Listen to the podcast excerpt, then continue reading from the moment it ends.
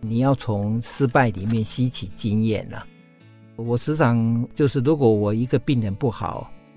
我通常大概都会可能有整个月的时间都在想这个病人的事情呐、嗯我都会一直在想我在哪边，他是因为什么原因不好，我是要怎么样去克服这个缺点呢、嗯所以呢，会把手术一步一步的去改变，嗯可以让这个并发症发生的机会就少很多了。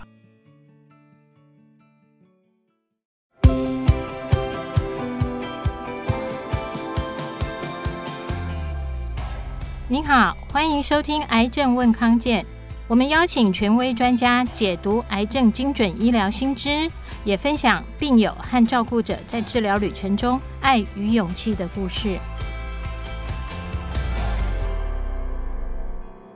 各位朋友好，欢迎收听《癌症问康健》，康健为您找专家，我是张晓慧。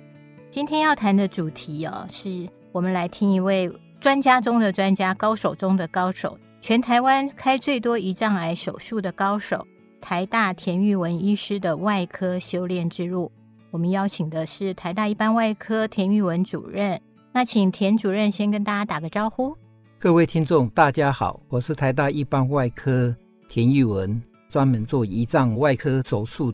我同时也是台大医院胰脏癌多科治疗团队的召集人。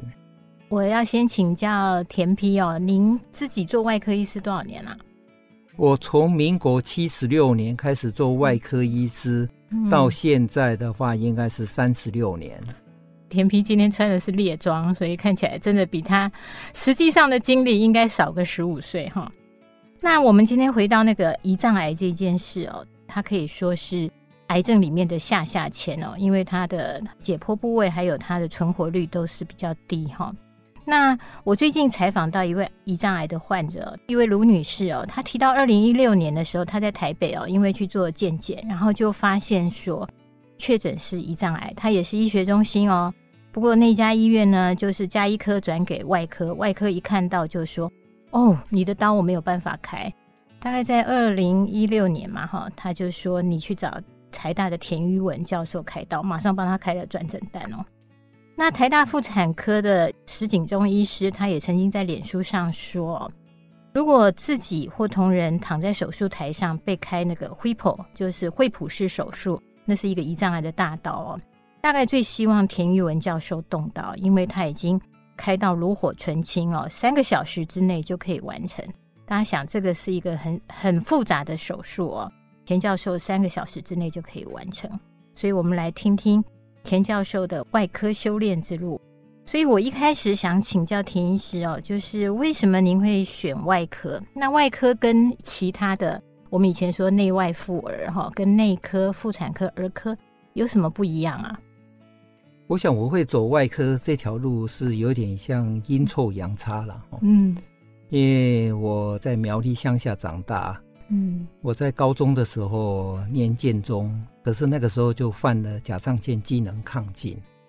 因为家里家的环境也不是很好，嗯，所以我父亲要带我治疗的话，大概就是去比较哪一家开刀比较便宜，就在苗栗乡下就做了一个手术。嗯是这个手术好处是没有造成什么并发症，可是缺点就是完全没有效果。所以在我高中、大学都是甲状腺机能亢进，我心跳大概几乎都一百三、一百四，哦手也会发抖。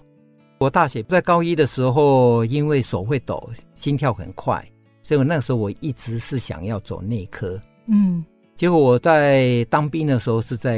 林口嗯哼那有一天休假的时候，我下山了、然后到了新公园那边，碰到我大学的一个同那个死党，我问他说你要去哪里？因为当兵很寂寞，碰到同学就很高兴，对缠着他问他说他要去哪里？嗯哼他说他要去台大拿那个招生简章啊。哦那我那时候就是想找同学玩，嗯就跟他说，哎，我那我陪你去玩，嗯哼去拿。就去了之后，然后呢就拿了台大的招生简章，然后呢，可是那个时候啊，台大它有招收外校的，只有外科，还有其他一些科。嗯哼，所以那个时候大概我可以去应征的就只有外科。啊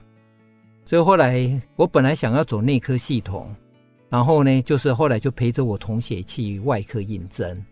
结果我去的时候，那个时候我记得我口试的号码是排到一百多号了。一百多个人要考，哎、嗯他那个时候嗯，那个真正去报名的大概有一百五十个了，那取几个？其十个了。哦，所以那个时候，后来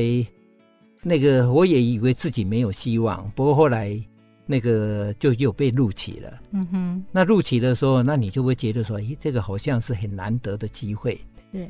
所以呢，我们本来想就说啊，去台大外科试试看，做得下去就做，做不下去就好，就算了，再嗯哼再转内科。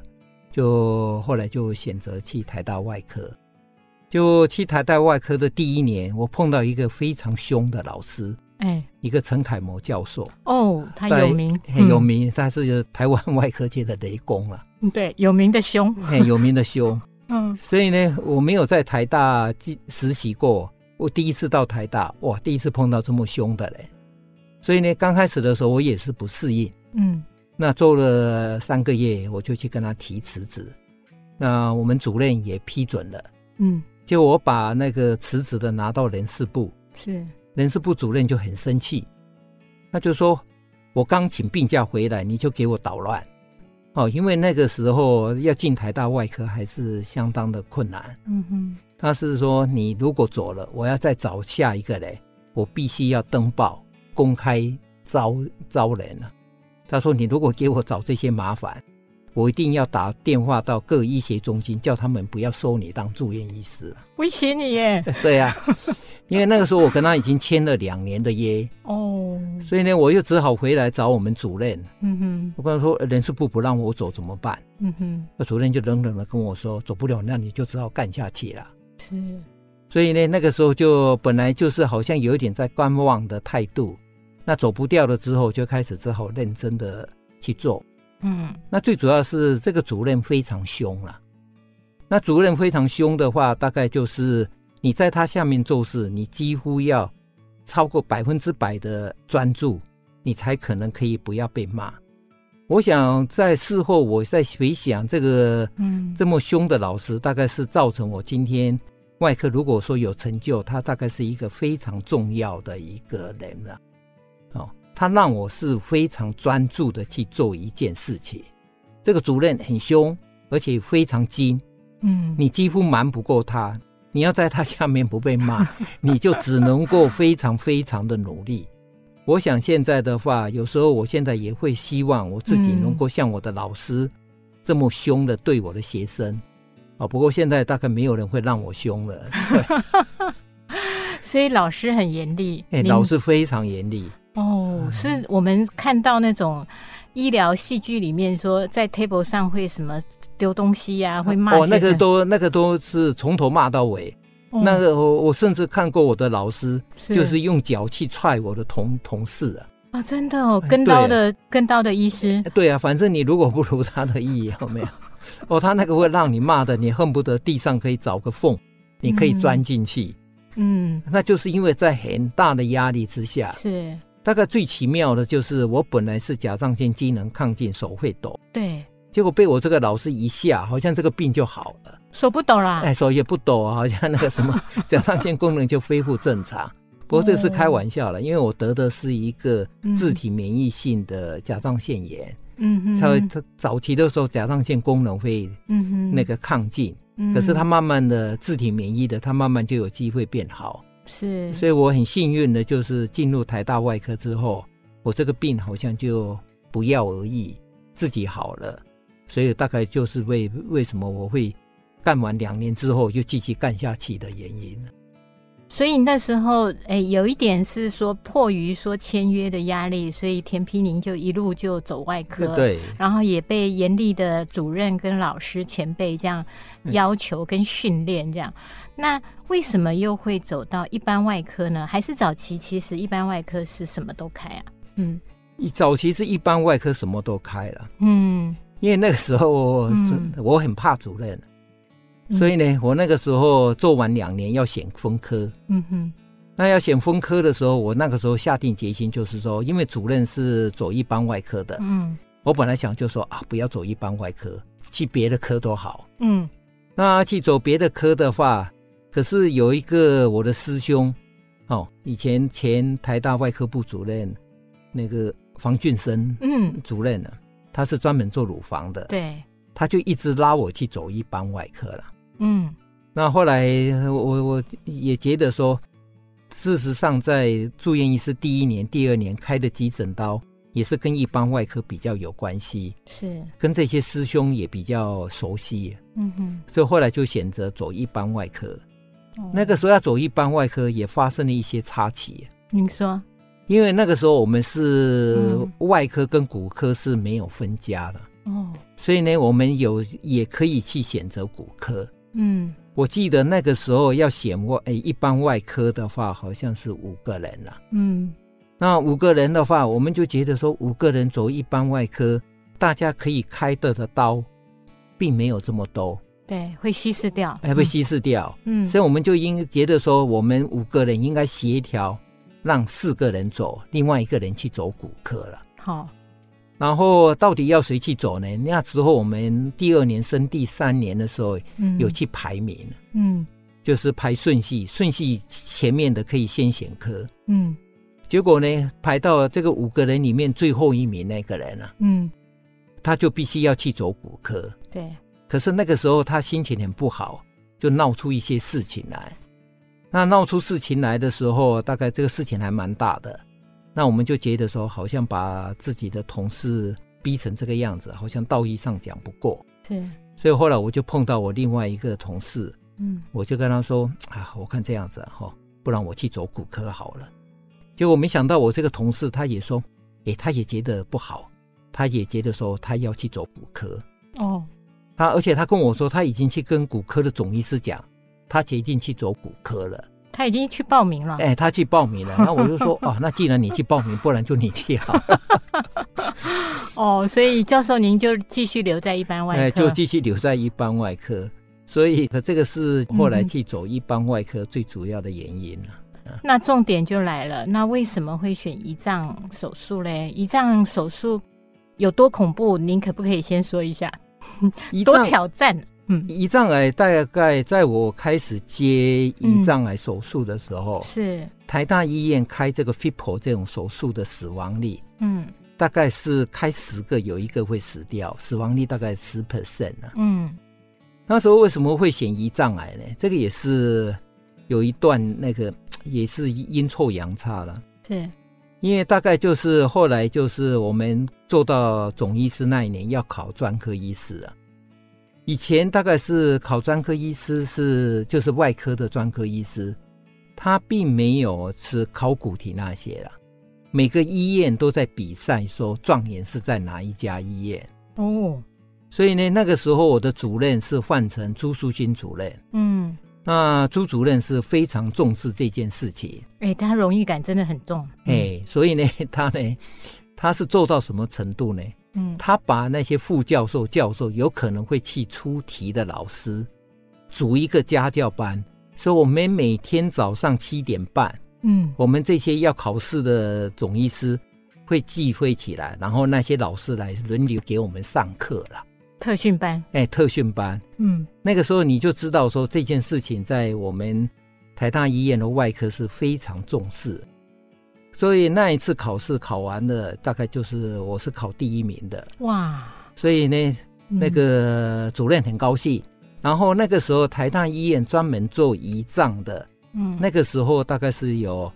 那个尤宪章教授、李伯煌教授，还有赵世访医师，对，三个人大概比较常开胰脏。嗯哼，那赵世访医师他是负责要做胰脏移植的，所以呢，可是赵世访医师要做胰脏移植，要做动物实验，是，那大家都不愿意去帮忙，所以呢，他就跑来跟我说啊，既然你考状元，所以你以后留在台大医院当主治医师的机会很高。嗯哼，不过我是因为家里环境不是很好，嗯我总医师做完，我就决定要出去外面赚钱了。那个时候朱主任是嗯，跟我说，你先去那个罗东博爱两年，然后两嗯年之后就让你回来升主治医师。哦，以前我们台大的传统就是，你总医师做完，你要留下来当主治医师，你必须要到外面至少流浪两年了、哦，真的要靠自己哦。要靠自己。我觉得这是一个非常好的制度了。嗯哼，可是我那个时候不想留台大，所以呢，我跟朱主任说，那个冯启仁教授要到星光医院当院长，是，他们也有拉我去星光医院，嗯所以我选择要去星光医院。嗯哼，可是，所以赵世访医师找我去做胰脏动物那个移植的动物实验，我只是觉得说做动物实验可能也可以让我练一下手术技巧啊。是尤其你在星光医院，你还是会希望你在台大医院有一个兼任主治医师的切的名，嗯名分啊嗯嗯好像比较好听啦、所以呢，你要当兼任医师，你要回总院服务哦。你如果看门诊做内视镜，好像都没什么意思、啊。所以我选择的就是说，去跟赵世访医师帮助他做动物实验。嗯所以我在星光的那期前面两三年，每个礼拜三我都整天的回来帮他做动物实验，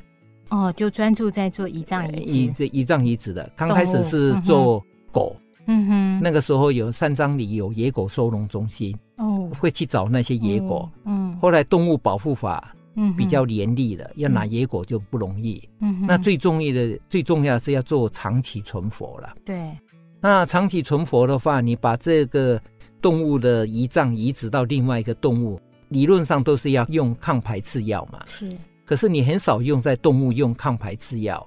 所以呢，你如果要不用抗排斥药，就是要用同胎的那个卵生的啦。哦它因为它的基因一样，就不会排斥嘛。哦，嗯所以，呢，那个猪是一胎就生七八只， 嗯，所以你就可以抓同胎的猪两只来做移植了。是，所以呢，大概做了两三年，后来赵世鹏医师就开始做胰脏移植，嗯不过他也没有让我回总院帮忙，所以他做的非常辛苦了。所以他做了大概就是到我在星光医院做了四年半的时候，赵世鹏医师因为个人的人生规划，嗯哼，他就决定离开台大医院。嗯那台大医院这个时候也要把胰脏移植继续延续下去。那大概唯一有跟他一起做过动物实验的，就只有我。嗯所以那个时候的一般外科主任李伯煌教授就是我的老师，他就打电话到星光医院，希望我回来把胰脏移植继续下去了。是，所以大概要从星光医院回来，当初会去星光医院，大概最主要的就是台大医院跟星光医院的薪水差非常多了。差到什么程度啊？我最高的时候啊，哈、嗯哼，可以差差到七八倍了。那最主要的是去星光医院，我是大概是去外面做最久的啦。嗯通常大部分人都是做两年就回台大总院，嗯是，那我那个时候已经做了四年半，大概房子贷款那些也都还完了。哦，所以大概心那个经济上的压力也没这么大了。是，所以那个大概就跟我太太说啊，那老师有教，那不然我就回去念个博士班哦，哦。那以后如果要出来再出来哦，我说你就给我两三年的时间去闯一闯。如果我能够做出东西来，我就继续做；如果做不出来，那我就去 比较小的医院，还是一样赚钱，为了家赚钱。哦，嗯要先跟太太准这样子哎，家家里的经济哎大臣。嘿所以后来我太太也同意了。嗯说老实话，刚回来的时候我是非常不习惯了，哼，怎么说？因为我的工作量变成两倍，嗯可是我的薪水变成七分之一对。七分之一，所以那个刚开始的时候也不晓得自己的选择对不对，嗯哼，所以那个时候大概心里的想法大概就是说，好，那我就是赶快把老师交代的任务完成。嗯所以那个时候大概就是负责专门做仪仗。哦，那台大那个时候我大概印象运气也很好啦。嗯那个时候台大没有绩效奖金，没有绩效奖金的好处是大家不会抢病人，对，因为尤其胰脏癌这个开刀很辛苦，开完刀很快就复发，所以呢大家都不太喜欢开这种手术。嗯所以我回到台大医院的时候啊，每个人就说啊，既然你的任务是做胰脏癌，那胰脏的手术就拜托你了。都交给你。哎，所以呢，嗯我的这个对我而言可能是一个很好的机会了。嗯哼，所以我很早的时候，台大医院几乎整个医院的胰脏的手术都交到我手里。所以是说，其他只要碰到确诊是胰脏癌，如果他可以可手术，第一首选就会转到您手上。他们大概都是说，嗯因为我刚回去年轻的时候对，没有什么名气，嗯他们都会转到我的老师手上，哼，哦，呃，就是尤宪章教授、李伯王教授。是是，可是呢，他们都会让我去开，嗯这个也是另外一个我觉得是很重要的啦。哼，嗯因为早年我并没有自己的病人，对，我都是替老师开刀。嗯不过老师呢，事实上他们也不太喜欢这种手术，他们有其他的，比如像李伯王教授是专门做肝癌、嗯肝癌的手术、嗯肝脏移植、肾脏移植，对， 所以呢，他对胰脏癌手术基本上他没什么兴 趣，他也不会管我去怎么弄。嗯哼，可是他把我交在我手里的时候，啊我要怎么开，要怎么弄，他都尊重我的意见。嗯哼，可是这个有一个很大的好处啦，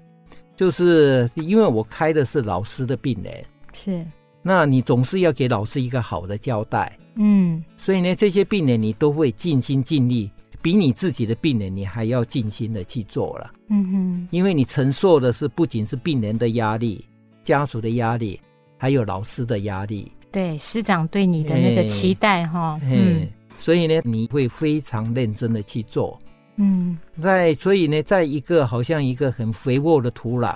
就是老师给你很多的机会空间空嗯间，然后然后你你也好像就被训练成要很专注的去做这件事情。嗯所以呢，后来就是病人越来越多，自己的病人也越来越多，那也真的没有时间再去做其他 的种类的癌别的手术，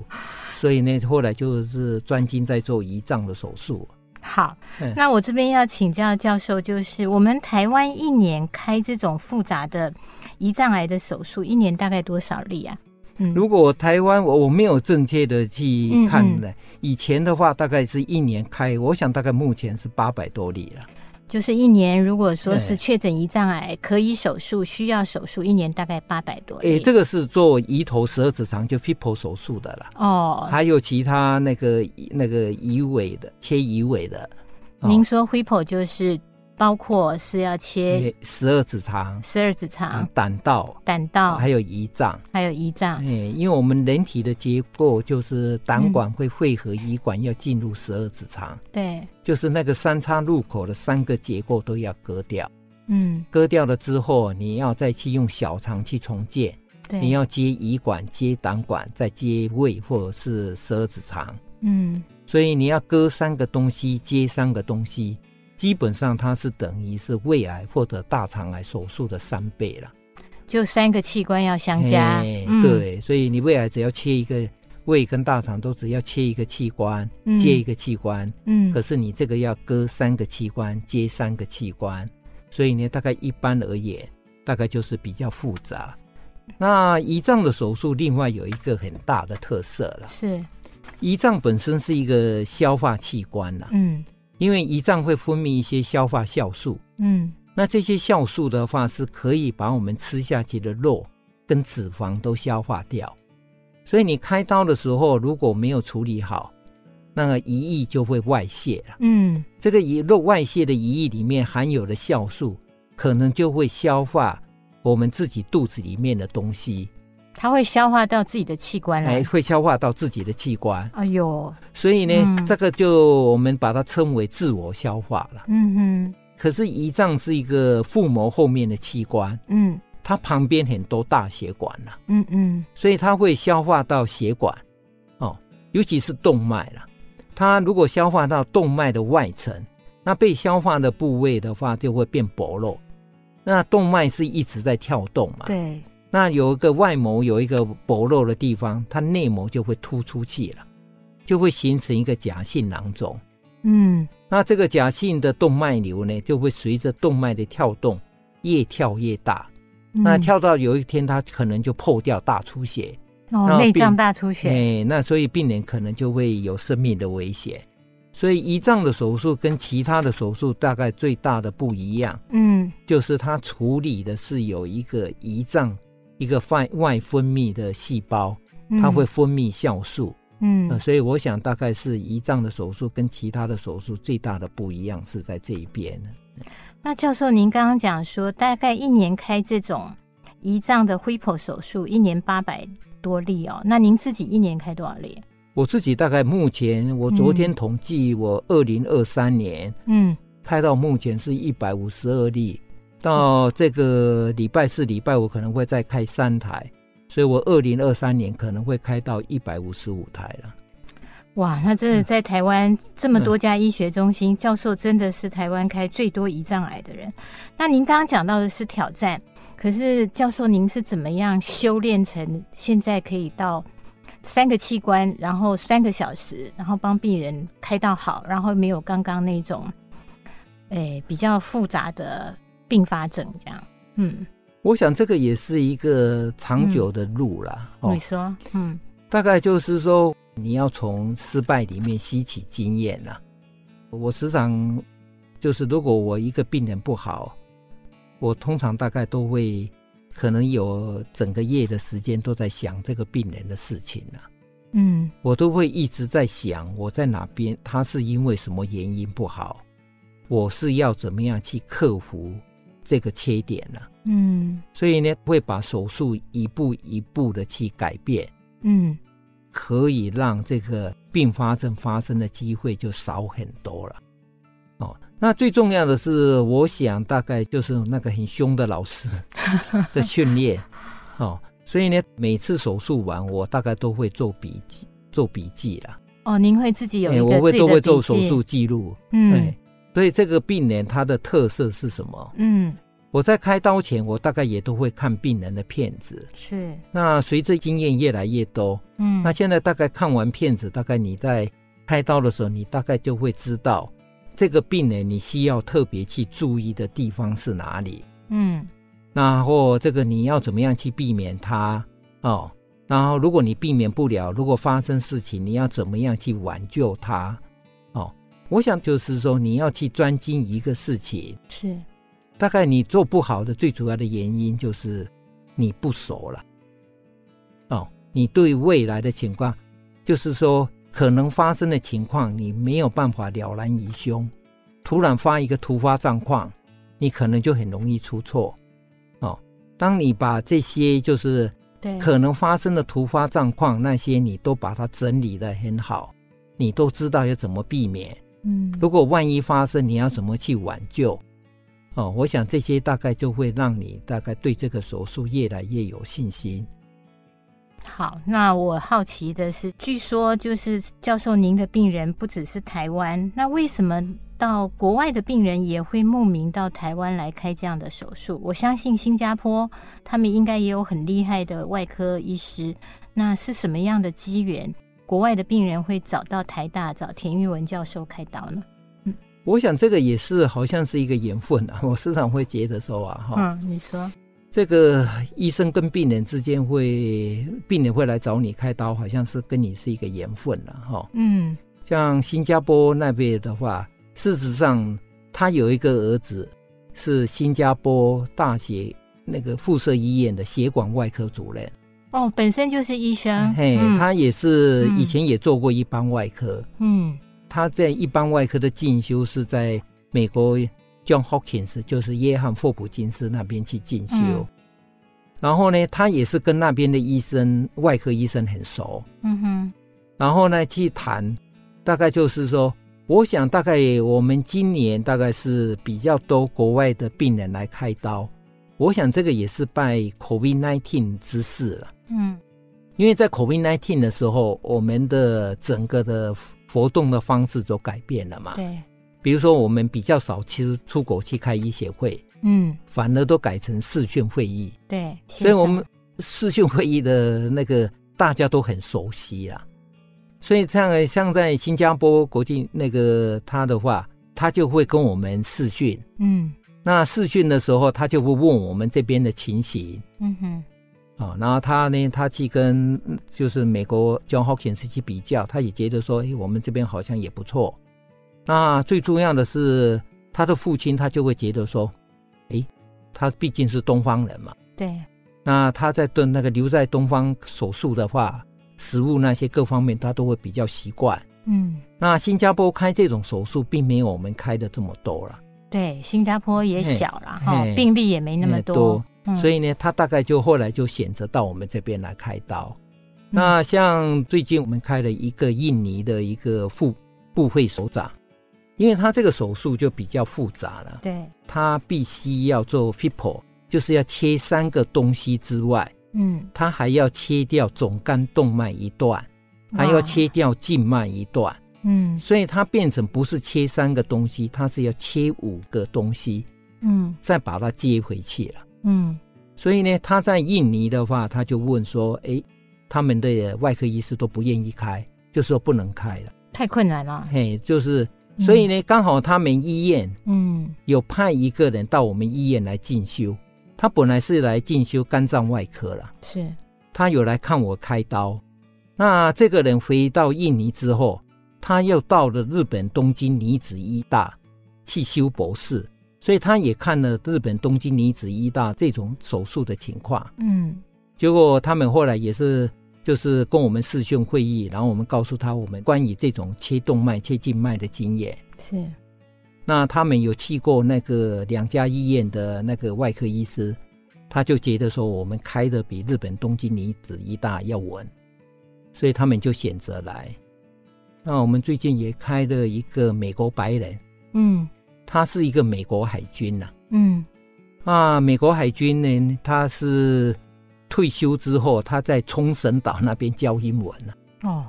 他得了胰脏癌，他是在美国德州一个很有名的癌症医院 MD Anderson，、嗯，MD Anderson Cancer Center，嘿嗯所以呢，他在那边做化疗。他本来是不能开刀的，是，做完化疗之后要再开刀，可是他又做了一个放疗了。嗯那放疗就会让那个胰脏附近的组织都整个纤维化，就会变得非常难开刀了。嗯嗯嗯，所以 MD Anderson 的医师也告诉他，就是说啊，你如果要开这刀非常危险。他在冲绳岛，他就说哦，日本的医师医师啊，讲的英文他都听不懂了。哦，所以他就来找我们嗯聊。是，那聊了之后，后来我们也就是决就决定留在这边开刀，哦，所以我想大概从国外来开刀的，大部分还是比较困难的刀了。对呀，听您嘿这样讲，其实更复杂。因为在自己国内或者是嗯寻找其他资源，都觉得说很难很难这样。那他们这几位病人开完都好了吗？都好了，所以他们对我们大概都很满意啦。哦，所以他们像那个印尼那个首长，嗯，他现在开完了，他连做化疗，他也决定来台大。哇，还有另外一个原因，我在猜，也是一个很重要的原因啦。嗯他们通常要来开刀，都会注意到费用了。嗯，那台湾的健保把医疗费用压得非常非常低啦。对，那像我们开一台 FIPO，我们跟健保申申请的钱，嗯哼，大概台币大概都只有二十五到三十万呢、嗯就是包括手术费、住院费、所有药费，所有的加起来，，整个，整个大概只有二十五到三十万呢、啊嗯，可是呢，在美国开一台 FIPO，单单手术费就要十万美金啊了、三百万台币啊哎了是，台币。嗯，所以呢，他们的医疗费用比我们是高好多倍啦。是，所以在美国的话，那个开一台 FIPO，通常他们开完一个礼拜，都会被医院赶出院了、那因为那个住院的费用太贵了，是，你大概很难想象，在美国他要开 FIPO 这么大的手术，病人不是前一天住院，是当天住院了、因为就是住院费用太贵了。成本太高，嗯哎，国外的人要来这边就医，保险公司都会先来这边预估，嗯，他如果来台湾就医，他花的钱会不会他比在美国本土贵？所以呢，大概像我们的话，大概像美国白人他来开，嗯，他从头到尾都住单人房，所有的费用都是自费，都是不是健保？因为我们自费的，通常我们手术费都会都收五十 percent。那、嗯哦这样子，哎，住院费、病房费也通通都都收，尤其是走医疗那个什么国际医疗这个，走这个 channel 的，嗯哎、走这个牵罗了，我们又给它 addition 了多五十 percent 了。嗯那意思就是说，我们国际医疗中心的会跟这些病人联络，嗯告诉他我会帮他安排旅馆、安排门诊，就是帮他安排好。可是呢， 都要多多恰起五十 percent 了。嗯所以我也很好奇，这些病人出院的时候大概会花掉多少钱？嗯，那个美国白人是花了一百五十万了、哎呦，在他在美国就嘿不止啦，而且他是住到好，嗯管子都拔光了，嗯干干净净的嘿出去，而且他一直嗯都住单人房，住我们好的病房。然后那个印尼人，他出院的时候是花掉一百七十万，所以呢，大概就对国外而言的话，是对他们是非常划算。事实上，台湾如果要发展国际医疗的话，我想我们是蛮有竞争力的啦。真的好。那最后我还是要请教田批，就是说。您自己现在是台大一般外科主任，那台大医院又是台湾医院中的龙头哦。最后就请您用一分钟，就是我们应该怎么样期许一个医学中心里的医学中心外科它应该扮演的角色呢？我想，大概我的老师一直告诉我们，台大嗯外科应该要做什么事情呢、嗯，应该台大外科应该做一些别人不愿意做的，好比说，比如说这个病人年纪很老，嗯或者说他有很多并发症，他的开完刀照顾一定是很困难。嗯这个就是说，在别的医院，他大概一定就是说啊，这种吃力不讨好的，嗯他们当然都会不希望接这种病人。嗯，我想台大外科应该是说，我们应该为台湾这片土地嗯挑起这个责任来。挑战别家医院没有办法做的事，对，所以另外的话，别家没有办法做的事，我们应该也要去做。像我昨天开刀的病人，你说，他在两个月前也是在另外一家医学中心，嗯，他们开进去就是因为要切血管，所以他们觉得不能开，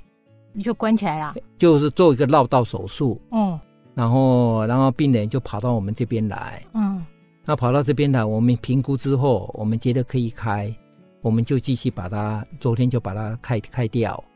哦，所以我想台大外科在台湾医界应该扮演什么？我想第一个，我们就是应该去做一些别人不愿意做或者不能做的事情。另外的话，我想我们应该把我们的一些研究、一些新的创新的一些东西，跟台湾外科其他的外科医师大家 share 了。哦好，谢谢谢谢田教授，我们也很期待台大医院在台湾，其实真的是我们医院中很特别的存在哦。那已经也有百年的历历史了哈。那田教授带着台大医院一般外科继续往前行。那今天谢谢田教授，我们一起跟朋友说拜拜。拜拜。谢谢您收听今天的节目，更多资讯欢迎您上癌症问康健网站，也可以订阅我们的癌症问康健电子报。有任何的健康问题或者想知道的主题，可以留言或写信给我们。谢谢大家。